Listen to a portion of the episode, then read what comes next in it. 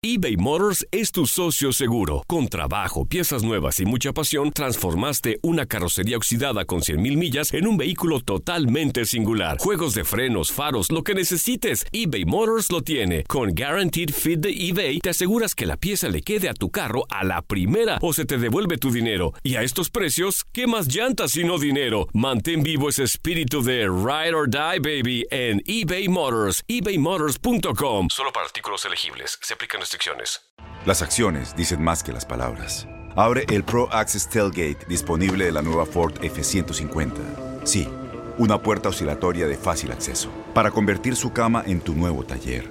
Conecta tus herramientas al Pro Power Onboard disponible. Ya sea que necesites soldar o cortar madera, con la F-150 puedes. Fuerza así de inteligente solo puede ser F-150.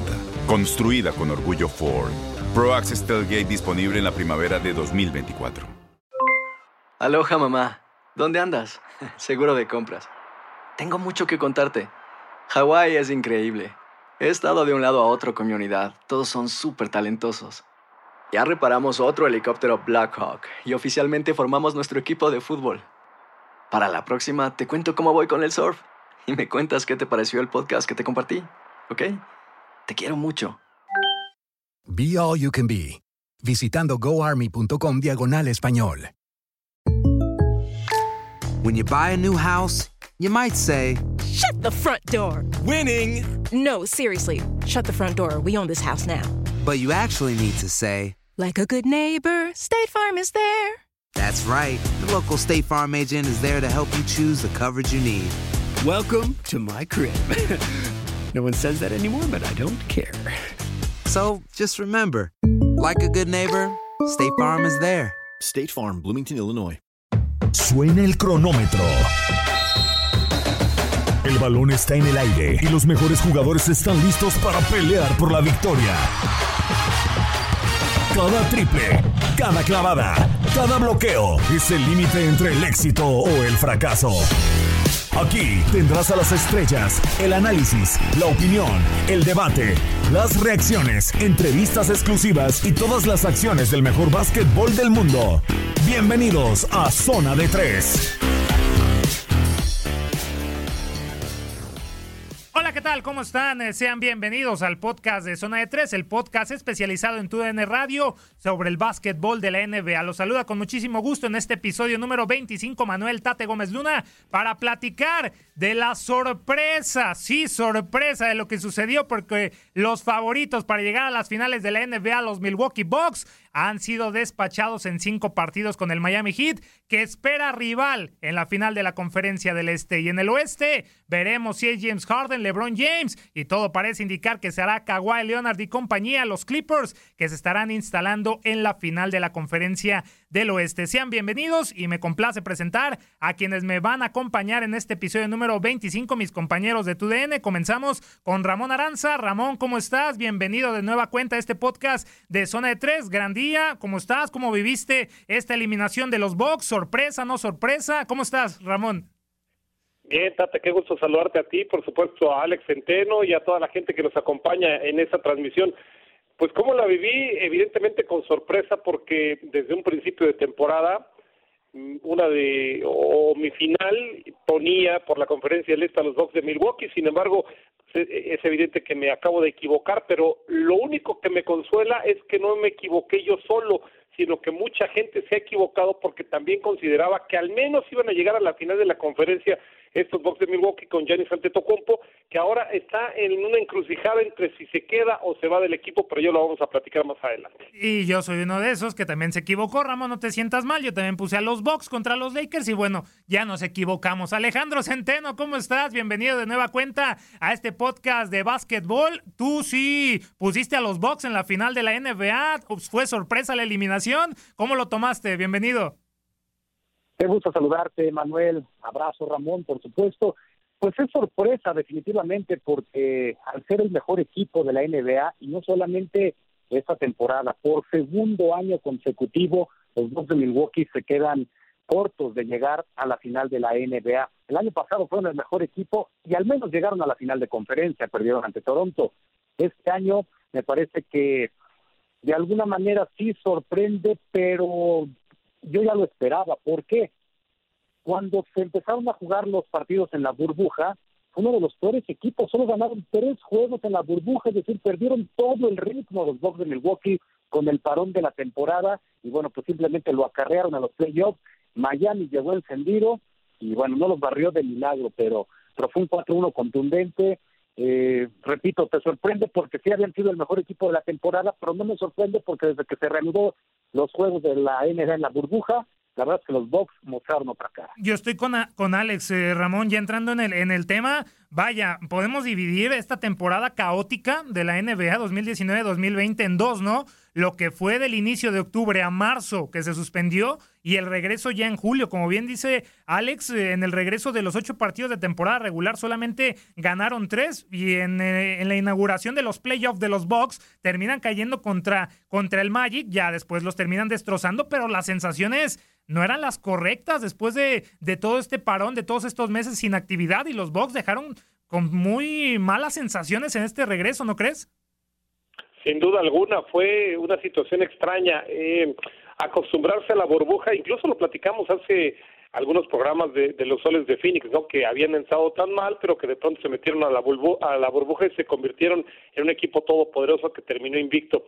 Le pasó lo contrario totalmente a los dos de Milwaukee, les quitaron el pie del acelerador y cuando llegó el regreso del básquetbol vimos una versión diferente, no tanto de Yanis, pero sí del resto de los compañeros que de pronto yo no este no encontraría la complicidad que tanto está buscando eh, Giannis Antetokounmpo.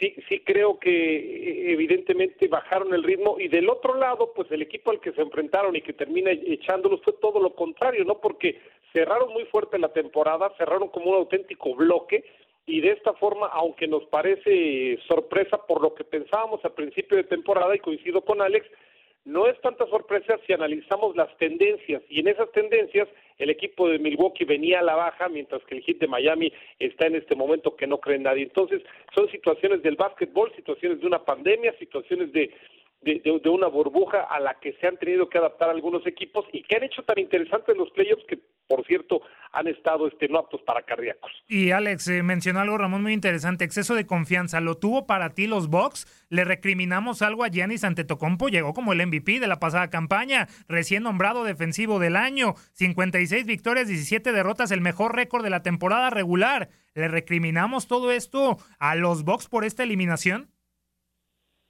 A Giannis, ¿no? Yo creo que Giannis mantuvo el nivel. Obviamente jugó afectado ya en, el penúltimo partido, ya no pudo aparecer en el último juego, ¿no? Esa lesión en el tobillo que, que lo marginó y bueno, pues cuando pierdes al mejor jugador de la liga, pues es muy difícil cuando estás enfrentando un equipo enrachado. Pues yo creo que a Giannis no hay nada que recriminarle, ¿no? Es un jugador que entrega todo, que es un referente, que es el actual MVP y candidato otra vez a ser MVP en esta temporada. Entonces, eh, definitivamente yo no se la cargaría a él. Yo creo que al final de cuentas una eh, pues tendencia en la que entró el equipo, en que bajó, pero Giannis mantuvo el nivel, ¿no? Siguió, siguió siendo pues prácticamente el único jugador que, que seguía aportando a como lo estuvimos viendo en la temporada, ¿no? Yo también creo que el resto de sus compañeros son los que de repente tuvieron un bajón y habrá que eh, cuestionar un poquito también a Budenholzer, ¿no? Porque sí siento que que bueno, pues lo, lo, le ganaron esta serie muy fácil a los Bucks de Milwaukee, ¿no?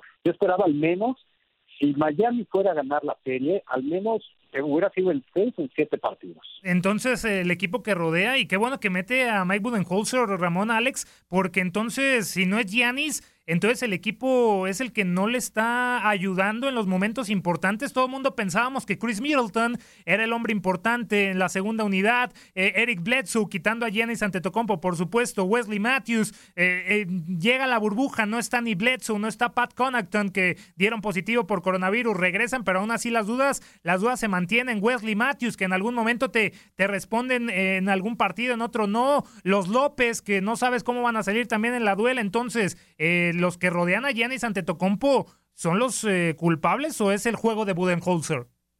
Yo, yo creo que es un poco de todo, ¿no? Evidentemente aquí hay culpabilidad de Budenholzer por no mantener el ritmo hasta el, resto de la temporada y por no meterlos a la burbuja en un plan de campeones. Pero yo también encuentro que no hay esa complicidad porque yo, les pregunto a ustedes, ¿es Chris Middleton el Pippen eh, este, de, Jordan? ¿Es el Duncan de Robinson? ¿Es el Drexler de Iowa? no. Bueno, no vayamos tan lejos. ¿Es el Anthony Davis de LeBron? Es decir, entiendo que sus números son muy buenos, más de 20 puntos por eh, en la temporada en promedio, más de cuatro asistencias y cuatro rebotes pero no necesariamente tenemos que basarnos en temas estadísticos para pensar cuál es el jugador ideal para un jugador de la talla de Giannis Antetokounmpo pensando en ganar un campeonato. Desgraciadamente e, en la liga y lo hemos visto en los últimos campeones no lo gana un jugador este solo, ¿no? estamos hablando de duplas o de tríos de jugadores que son la base de un equipo para pensar en un campeonato. Yo en este equipo de los Bucks encuentro a Giannis en un nivel este por encima uno quizás este sí, vamos a dejarlo en un escalón por encima pero no encuentro eh, eh, en, en Chris Middleton a ese jugador que eh, jugando al lado de Yanis te pueda dar el campeonato. Por eso yo creo que ahora que se pone esta situación en donde ya dijo Yanis, me, me, voy a quedar en el equipo, no soy de los que me hago un lado cuando el compromiso se vuelve más duro, me voy a quedar en el equipo, pero la situación para los Bucks será convencerlo. ¿Y cómo lo van a convencer? Pues no nada más es con el dinero, ¿eh? que estamos hablando de muchísimo dinero, de 250 millones de dólares, seguramente una, una cifra este, cercana a ella, sino con el proyecto, con lo que piensan traerle, porque los Bucks de Milwaukee están en una encrucijada. ¿Se van a quedar como el equipo medianito que han sido en los últimos años o están listos para dar el gran salto? Si están listos para ello, tendrán que invertir y tendrán que primero convencer a Yanis y buscar un proyecto que sea muy ambicioso trayendo algún otro jugador, un pez grande para poder este, incorporarse y entonces sí me da la impresión de que pensar en una posibilidad de campeonato. Y esa frustración, ¿no, Alex, de no ganar un campeonato ya en 49 años, una racha de las más largas en la, en la NBA y estando tan cerca la temporada pasada que fueron eliminados por los Toronto Raptors. Ahora, como bien dice Ramón, hay de dos sopas, o se va a un equipo ganador o le traen jugadores para que los Bucks sean un eh, cuadro ganador, que no lo, no lo son históricamente. Ahora, ¿ves a Giannis, ya para cerrar con este tema de los Bucks y Giannis, ¿ves al griego saliendo del equipo o ves que lo puedan seducir para mantenerlo y reforzarlo con hombres importantes? Pues es que yo creo que justo Ramón dio en el clavo, ¿no? Va a depender del proyecto que le muestren, porque el dinero se lo puede pagar cualquier equipo. Los 250, 254 millones, que es lo que se está pensando en un contrato a cinco años para Giannis, se lo puede pagar el equipo que me diga.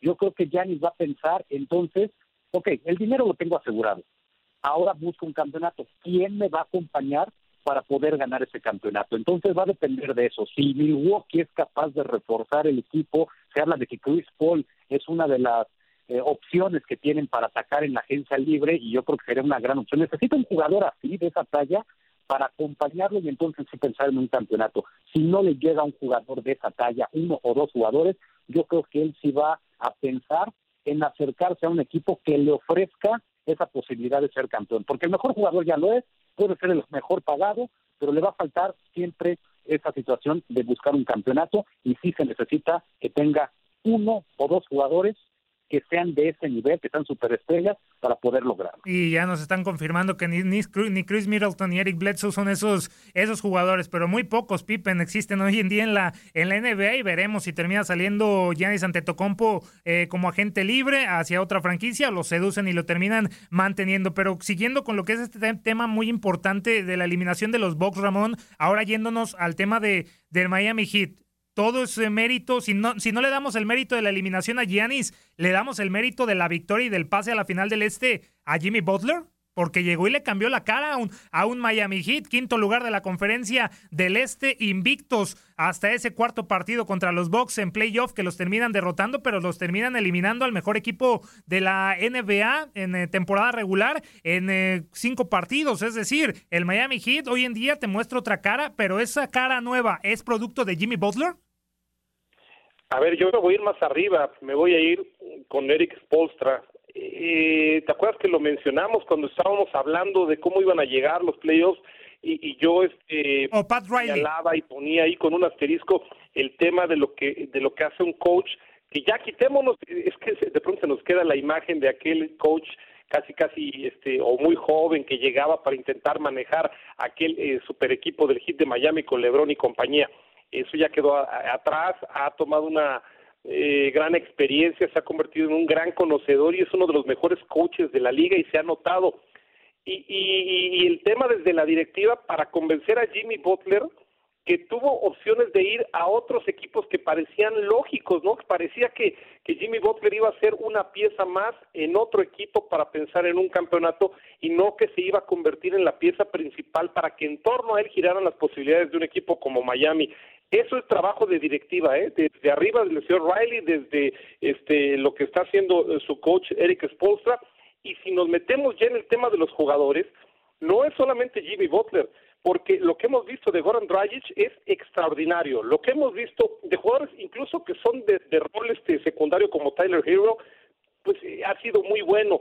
Ama de Bayo, eh, eh, hasta el canadiense Olini que está jugando me parece que de otro nivel cuando viene desde la banca. Y por supuesto, seguimos con el tema de la directiva. En febrero van y buscan a André Godala. Entonces, ¿qué te da él? Defensa. ¿Qué fue lo que lo que hicieron contra contra Yanis en su momento?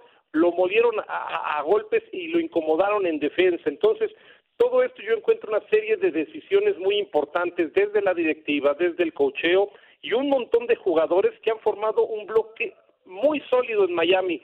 No es un equipo de un solo hombre, yo lo veo y eso es lo que para mí los hace más peligrosos, lo veo como una sólida unidad que está jugando muy bien al básquetbol y que además de todo viene de menos a más. Por eso a mí se me hace tan peligroso este equipo del Hit de Miami que creo que todos pensábamos que la primera ronda para ellos era un buen destino y era una buena temporada, pero no pensábamos que se iban a enfrentar al equipo número uno y que le iban a ganar y aquí también, desde mi punto de vista, tiraron un montón de quinielas esa unidad que menciona Ramón Alex de Jimmy Butler es lo que, lo que encuentra en el hit y lo que no encontró en los Philadelphia 76ers, porque sabemos la historia con Brett Brown, sabemos la historia con Joel Embiid, que no le gustaba ser relegado a segundo lugar, él quería verse como el líder, a pesar que él diga que el líder de esta franquicia del Miami Heat es Bama de Bayo, nombres importantes como Duncan Robinson, también como Kendrick Nunn, es decir, ¿qué encontró Jimmy Butler en este hit que no encontró en los Timberwolves ni en los 76ers, Alex?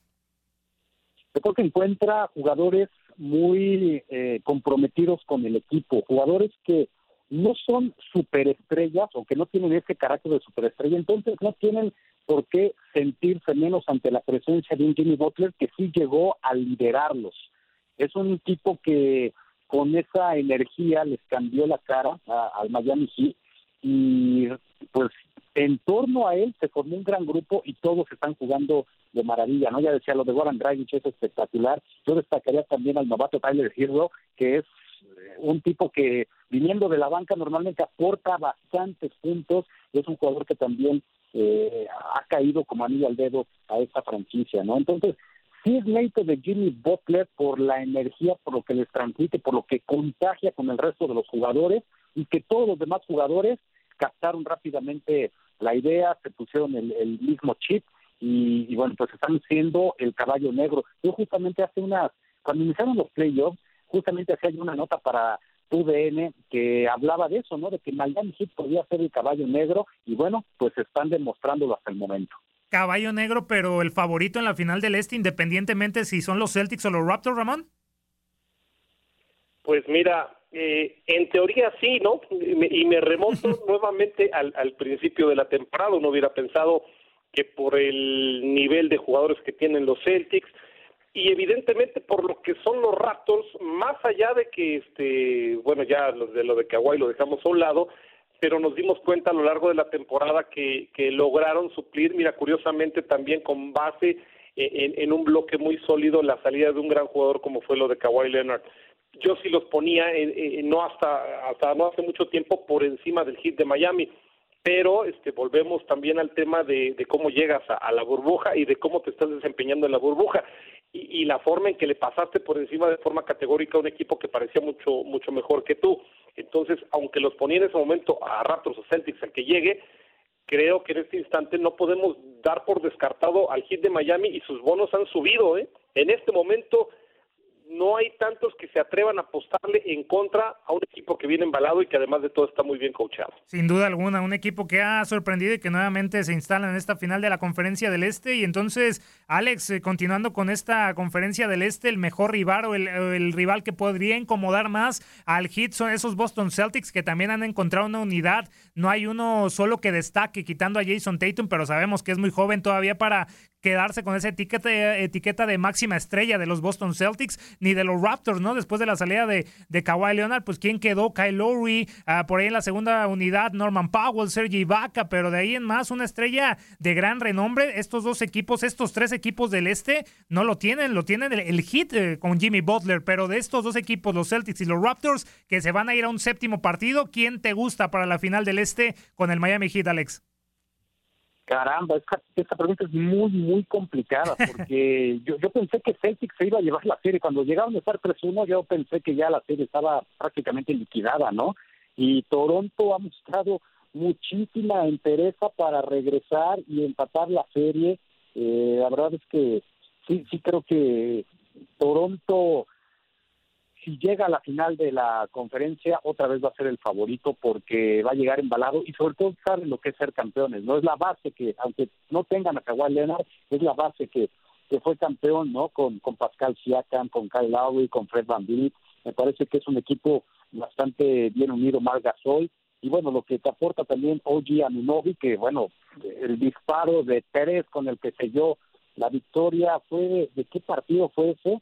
Si no mal recuerdo, fue el juego 4. 4. Fue el 3. El, el 4, sí. Fue el 4, ¿no? Exactamente, para evitar que Toronto se fuera eh, 3-1 en la serie. Bueno, e ese disparo pues lo convierte también en un jugador que muestra frialdad y muy buenas cosas en el momento importante, ¿no? En el momento claro. Yo creo que eso pues animó una vez más a Toronto, que, que bueno, creo que va a llevarse la serie en siete juegos. Yo veo a Toronto, pero bueno, los Celtics también es un muy buen equipo, un equipo bien entrenado, un equipo que, que también ya se necesita que estén de regreso porque en unas finales por la tradición y vaya, de pronóstico reservado este séptimo partido. ¿eh? No, sabría juego yo. Tres, ¿eh? Juego, juego tres, ¿eh?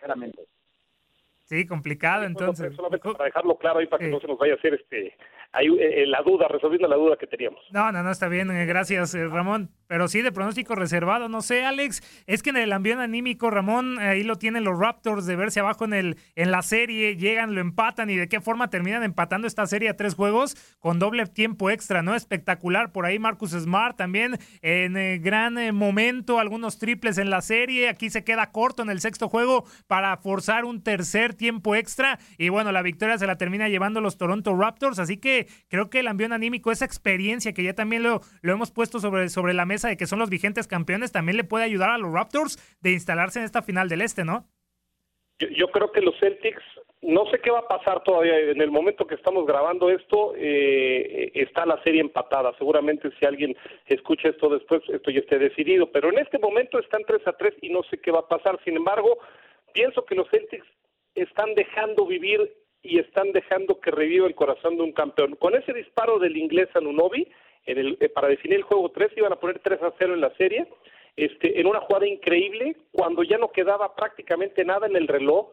Yo no entiendo cómo hay un, este, un, un despiste tan grande para que venga una jugada que puede ser histórica, una de las más increíbles que yo he visto en, los últimos tiempos. Y luego, eh, en el último partido, con el juego empatado a 98, provocas un, un error de Jason Tatum, ni más ni menos, cuando un muy eh, experimentado, vamos a dejarlo así, eh, es que no encuentro otra forma, pero de Nick Nurse que se sale de su zona de, de cocheo, se pone prácticamente adentro de la duela y provoca una entrega en una equivocación cuando Tatum lo confunde con un jugador y, y además de todo tiros que están fallando en los minutos, en los segundos finales que podrían haber definido el partido, es decir, son muchas situaciones raras, muchas situaciones increíbles, muchas situaciones casi, casi milagrosas, que hacen que este equipo, ayudado por una gran actuación de Kyle Lowry eh, eh, en el último partido que metió 33 puntos y que nos regaló uno de, de sus mejores partidos, no de la temporada, y probablemente de su historia, y acompañado por Norman Powell, que tuvo 23, y Van con 21, y que parece que ya se olvidó de todo este tema de las protestas, en donde me parece que su mente está un poco dispersa. lo de Anunobi con 13 puntos y 13 rebotes, lo de Ibaka que está medio lesionado, pero que colabora a la defensiva con tres bloqueos, con 13 puntos, con tres rebotes, en fin, a empujones, con milagros, con situaciones raras, pero los campeones están vivos en este momento y yo creo que eh, los Celtics de Boston, que tienen un gran equipo, si se van eliminados, van a tener este tipo de jugadas y van a saber por qué se van eliminados, porque un campeón no le puedes permitir que reviva, si lo tienes en el piso, remátalo, porque si se levanta, es muy probable que te gane la serie y que te elimine de una temporada que tenían en las manos los Celtics de Boston. Y hasta el momento estaremos esperando ese séptimo partido de la serie, veremos quién se termina instalando en la final del este que ya espera el Miami Heat, pero sí, también hay que recordar, sin Gordon Hayward bien se instala el conjunto dirigido por Brad Stevens para hacerle frente a los vigentes campeones que hoy parece que se van a llevar la serie. Ya se nos está terminando el tiempo, compañeros, pero vámonos al oeste rápidamente. ¿Qué pasa con estos Lakers, Alex? Tus Lakers contra los Rockets. ¿Ves esta serie de LeBron James superando a James Harden? También ahí la duda de si estará Robert Covington con, con los Rockets en el resto de la serie. Una baja importante, pero hasta el momento los Lakers arriba en la serie, Alex. Un equipo que pues está mostrando la experiencia, ¿no? En este caso LeBron James, creo que eh, lo mismo que sucedió contra Portland después de perder el primer partido, los Lakers regresaron para pues eh, ejercer su autoridad y con los Rockets creo que les sirvió de mucho también el que fueran apaleados en ese primer juego para poder regresar en la serie. ¿Y qué han hecho? Bueno, han jugado defensiva, ¿no? Algo que hicieron en el primer juego, eh, estuvieron un poco flojos en cuanto a defensa, la han apretado con dobles equipos, corriendo muchísimo en la duela los Lakers para tratar de de contrarrestar también la velocidad de Houston. Y bueno, pues Houston no se ha visto tan cómodo y han estado fallando. Sabemos que la fórmula de Houston es lanzar y lanzar y lanzar de tres. Cuando de repente se le cierra el aro, pues es muy probable que pierdan, ¿no? Y le sucedió en el juego 2 y le sucedió en el juego 3, sobre todo en la parte final del partido, cuando ya no caían esos lanzamientos de tres puntos. Entonces, yo creo que los Lakers han intensificado la, la defensa, han obligado a sacar tiros más incómodos a Houston y bueno, pues al no tener hombres grandes, los rebotes, en este caso, pues los Lakers han dominado en ese sentido y, creo que esa es la fórmula para que en este eh, en ese renglón sigan los Lakers camino a la final de la conferencia. En el momento que no estén finos, Ramón, de disparos del 3 que se quedaron por debajo del 40% en los juegos 2 y 3, los Rockets, que terminan ganando los Lakers, es ahí cuando aprovecha los Lakers, ¿no? Para despedazar a sus rivales. Lo vimos con, con los Portland Trailblazers, sabemos las lesiones que, llegaron de Zach Collins, de Damian Lillard, pero ahí también termina aprovechando muchas imprecisiones en disparos de tres puntos y los Lakers en el momento que te incomodan en ese apartado, que es donde los puedes hacer daño en los disparos de tres, pues los Lakers después de quitar ese, ese obstáculo de los disparos de tres puntos del rival, te pueden hacer pedazos como ya lo demostró en los juegos 2 y 3 el conjunto de LeBron James. Sí, y, y, más allá que eso, y lo vimos en el juego 1, si juegas perfecto es muy probable que le puedas ganar a los Lakers. El problema es hacerlo durante una serie, no solamente durante un partido. En el juego número uno logras frenar a los Lakers en menos de 100 puntos. Logras frenar a LeBron en menos de 20 unidades. En, en, e, eso te da y te aumenta las probabilidades de ganar este, de forma muy importante. El problema es que eh, mantenerlo durante tantos juegos contra los Lakers no es tan sencillo.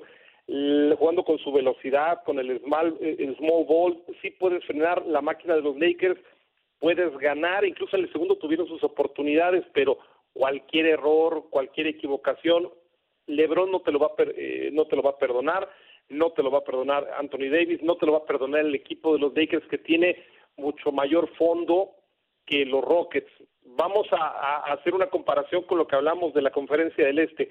Para los Rockets, para mí, esta era la pared. Hasta aquí tendrían que llegar para cumplir, digamos, una temporada como la que consideraba yo, de acuerdo al talento que tiene, les iba a alcanzar, porque son mucho más poderosos los Lakers y los Clippers. así por lo menos lo veía yo.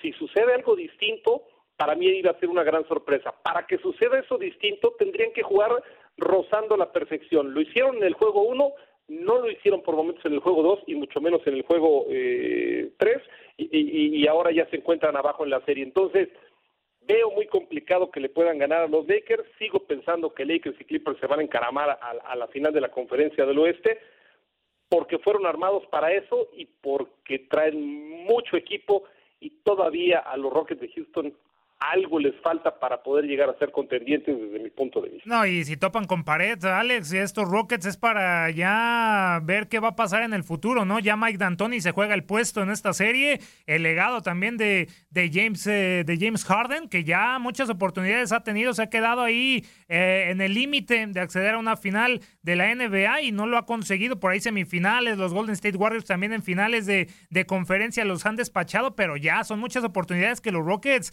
si los terminan eliminando los Lakers, ya tendrían que cambiar la fórmula, ¿no? Porque ya son muchos años, muchas oportunidades y se juegan eso. La, el legado de James Harden porque le trajeron a Russell Westbrook y pues veremos si terminan eh, superando a estos Lakers, que también hay que decirlo, se juegan el legado y la credibilidad de LeBron James, porque está en el segundo año de esos cuatro años que firmó el Rey con los Lakers. ¿Cómo ves este, este choque de legados, Alex? Porque la siguiente semana ya estaremos platicando esta final de la conferencia del oeste. ¿Puedes ver a los, a los eh, Rockets superar a los Lakers o los Lakers son tus máximos favoritos para avanzar a la final? Yo sigo con los Lakers, no, no veo cómo los Rockets puedan hacerle frente vale, en cualquier momento se enchufan otra vez, empiezan a caer los triples, entonces le pueden ganar a cualquiera así. Pero es muy complicado, o sea, el promedio de un tirador de tres eh, oscila entre el 40, 43%, 44%. Con ese promedio, la verdad es que es muy complicado que aspires a ganarle, al menos que otro equipo salga muy fallón. Y lo que hemos visto también de los Lakers es que se enchufaron, muchos de sus jugadores también respondieron, no solamente LeBron y y Anthony Davis, ¿no? Empezó a responder Kai Kuzma y Rayon Rondo empezó a responder también, que les hizo mucha falta en la serie contra Portland, regresó y lo está haciendo muy bien, sobre todo con una defensa férrea eh, presionando a James Harden. Yo creo que para James Harden ya puede ser algo muy frustrante otra vez quedarse en la orilla, porque tuvo un gran equipo cuando estuvo con el Thunder de Oklahoma al lado de Russell Westbrook y al lado de Kevin Durant. No pudieron conseguir un campeonato. Se va a Houston, con Houston tuvo primero a Chris Paul con una gran pareja, ahora le traen a Russell Westbrook y otra vez todo parece indicar que se van a quedar cortos. Yo creo que para eh, James Harden empieza a ser algo similar como lo de Giannis ante tu compo.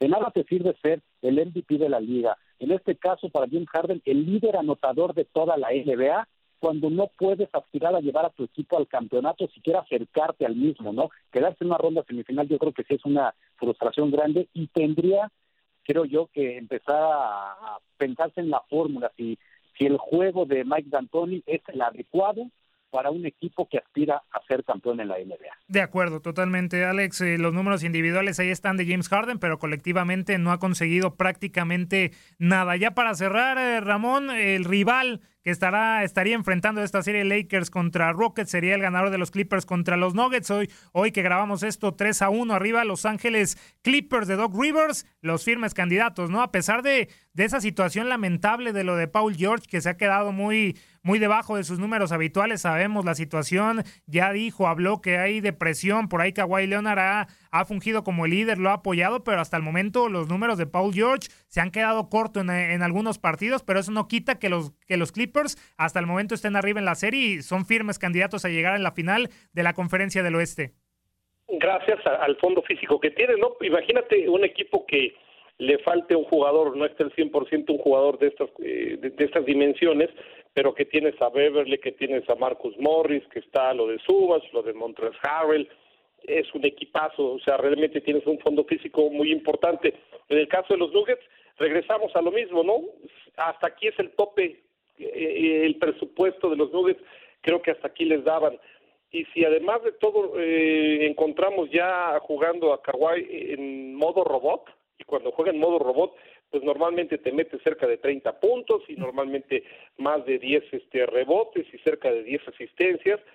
E, en ese momento lo que provocas, además jugando una gran defensa, que ya lo conocemos que es uno de los mejores de toda la liga, e, en ese momento las posibilidades para los Nuggets se van evaporando y provocas discusiones y provocas este, incomodidades, porque incluso ya Michael Porter Jr. dijo, necesitamos una forma de atacar distinta, que no siempre sea entregarle el balón a Jokic o a Yamal Murray, porque nos volvemos totalmente predecibles. Entonces, en este instante, cuando intentas atacar al equipo de los Clippers y te das cuenta que no puedes y buscas a los de siempre, la fórmula ya la conoce además Doc Rivers, entonces hace mucho más fácil la manera de defenderte y hasta el momento, bueno, pues sí, es una, una serie totalmente dentro de lo que esperábamos, del lado de los que esperábamos, que creo yo que estaban destinados desde el principio de temporada con la incorporación de Kawhi Leonard para llegar a la final, al menos en la conferencia del oeste. ¿Crees eso, Alex, que el juego de los Nuggets está desgastado? Hay Jokic dependencia con el serbio, todos los balones van a él dependiendo de lo que haga dentro de la duela.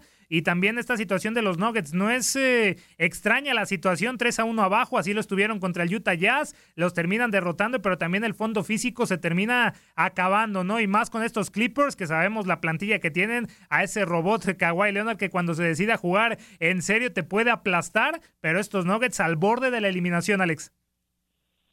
Sabes que eh, yo no veo cómo los Nuggets vayan a ganar la serie por el hecho de que los Clippers es un equipo que se caracteriza por defender muy bien y han neutralizado por completo a un Jamal Murray que venía de una serie en la que tuvo dos partidos de 50 puntos, en la que promedió más de 30 puntos. Bueno, en tres de los cuatro partidos no ha llegado a las 20 unidades Jamal Murray, ¿no? Entonces eso habla de lo bien que defiende eh, el equipo de los Clippers de Los Ángeles.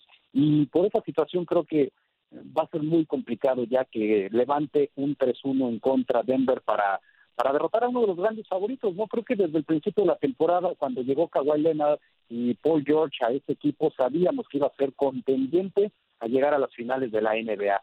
Y el otro gran rival pudieran ser los Lakers con Anthony Davis y con LeBron James, ¿no? Entonces todo pinta para que se cumpla al menos el pronóstico en la conferencia del oeste.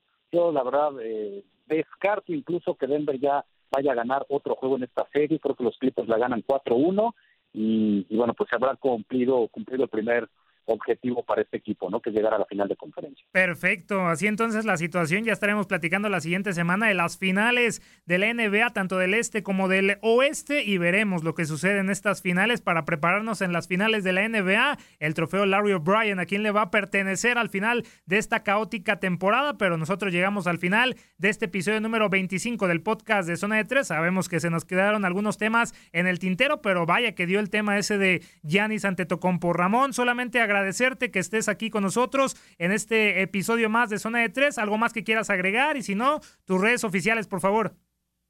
Claro que sí, pues los invito a que nos acompañen, ¿verdad? Eh, a través de las redes sociales, Ramón-Aranza en el Twitter y Ramón Aranza-Oficial en el Instagram. Ojalá nos puedan este, seguir por ahí y a la orden, este, y, y siempre encantado de poder platicar con dos muy buenos amigos de básquetbol. Alejandro Centeno, muchísimas gracias por estar con nosotros. Lo mismo, si quieres agregar algo, tus redes y te, te esperamos a la próxima edición. Al contrario, Manuel, qué, qué gusto. Eh, como siempre, es un placer platicar con ustedes. Abrazo. Y sí, recuerdo mis redes. En Twitter me pueden encontrar como acenteno1 y en Instagram como Alex Centeno 1 ahí estamos con mucho gusto. Perfecto, muchísimas gracias Ramón Aranza, Alejandro Centeno, nuestros compañeros de TUDN. Soy Manuel Tate Gómez Luna, me encuentra en arroba Tate Gómez Luna en Twitter y nosotros nos escuchamos la siguiente semana con el episodio número 26. Esperemos que con estas finales de la NBA y más, así que no se pierdan este y otros podcasts de TUDN Radio. Nos escuchamos la siguiente semana. Cuídense, en verdad, cuídense mucho y hasta la próxima. Bye. Se acabó el tiempo. Las mejores estrellas se van retirando de la duela, pero nosotros prepararemos el siguiente encuentro. Te invitamos a la siguiente edición de Zona de Tres.